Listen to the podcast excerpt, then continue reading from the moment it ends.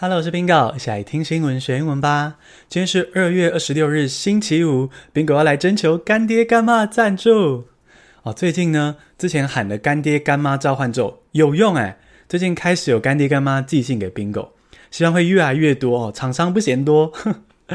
Bingo 现在全职在做 Podcast 跟频道，完全的投入，所以呢，其他的收入很少，真的需要干爹干妈才能够继续制作这个 Podcast 陪伴你们。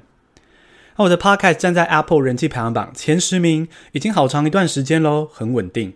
所以征求干妈干爹，让我可以继续制作 Podcast，陪大家通勤跟生活。以上的干妈干爹召唤咒，请让 Bingo 今年大发利市。接 下来进入正题。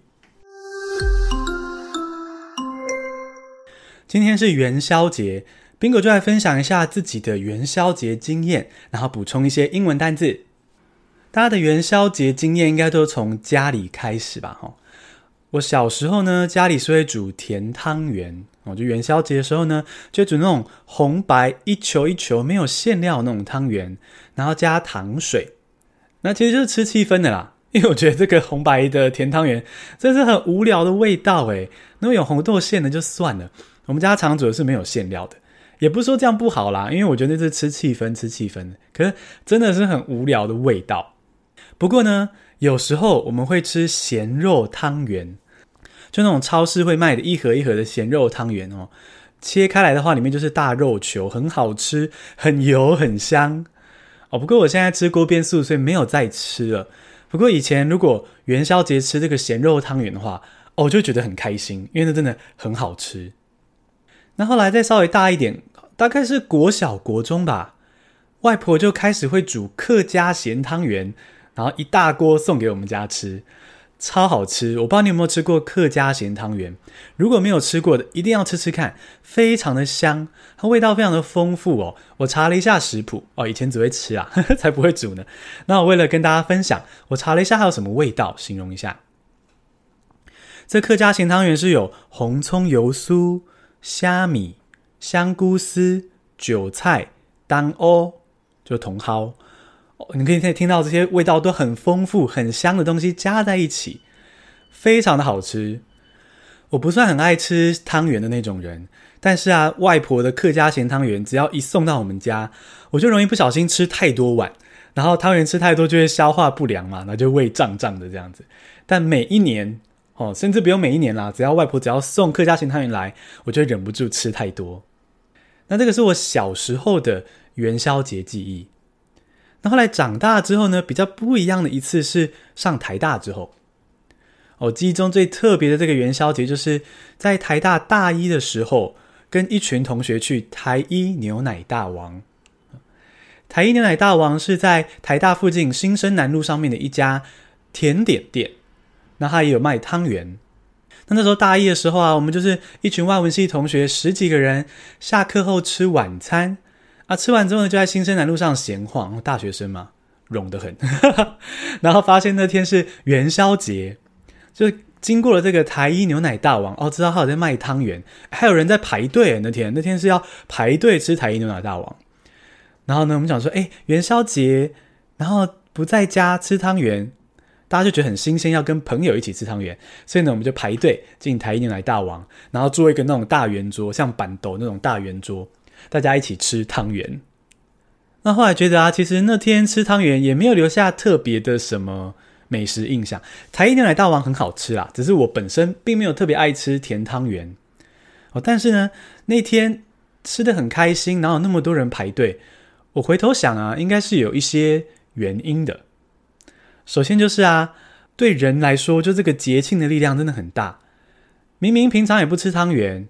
但是因为好像自古以来或从小培养说，哎，元宵节就要吃汤圆，就觉得哎，好像今天不吃汤圆哪里怪怪的，哦，会有这样子的习惯。那再来就是呢，那是我们那些大学新鲜人哦，十八十九岁，第一次跟朋友过元宵，通常都是跟家人过。元宵节不是什么圣诞节会需要出去聚会这种节日，所以呢是第一次跟朋友过元宵节，也是很新鲜的经验。那再来就是呢，我自己是北部人，但是对中南部上来的同学来说，那是第一年离开家，诶，这么远的地方住在宿舍，然后跟朋友一起，所以我觉得那个是很特别的一次元宵节。对中南部的同学来说，是靠朋友相聚，解解乡愁。这是 Bingo 的元宵节经验跟小故事，不知道你有什么样特别的元宵节的回忆啊，或者故事呢？欢迎透过 IG 私讯告诉我哦，IG 连接在节目资讯栏中。那我们透过 Bingo 的这个元宵节经验、元宵节故事来分享一些单字吧。第一个单字是汤圆，汤圆要怎么说呢？好，汤圆可以直接说汤圆，那 T A N G Y U A N 汤圆。汤圆，我就是把中文的音翻译进英文。那如果你想要跟外国人好好的沟通，说汤圆是什么东西的话呢？你可以进一步说它是 glutinous rice balls。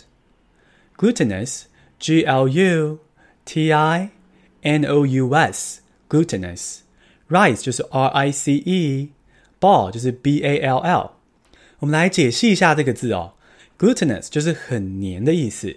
那 glutinous rice 很黏的米，很黏的米就是糯米嘛，哈，大家看过糯米在那个呃木桶中这样子被捣捣击，然后很黏的样子嘛，哈，所以糯米就是很黏的米，glutinous rice。那如果你要跟外国朋友解释说，哦，汤圆这个东西是糯米球，它这个传统的中国食物，然后我们会在特定的节日吃汤圆，要怎么说呢？汤圆 is glutinous rice ball。It's a traditional Chinese food. We eat 汤圆 during certain festivals. OK，再一次哦，汤圆 is glutinous rice ball. 汤圆是糯米球。It's a traditional Chinese food. 它是传统的中国食物。We eat 汤圆 during certain festivals.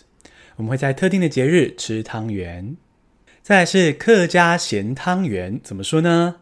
客家 savory 汤圆，客家 savory 汤圆，客家是 H A K K A，savory 是 S A V O R Y，客家 savory 汤圆，客家咸汤圆，客家就是客家的，savory 是味道丰富的或是咸的。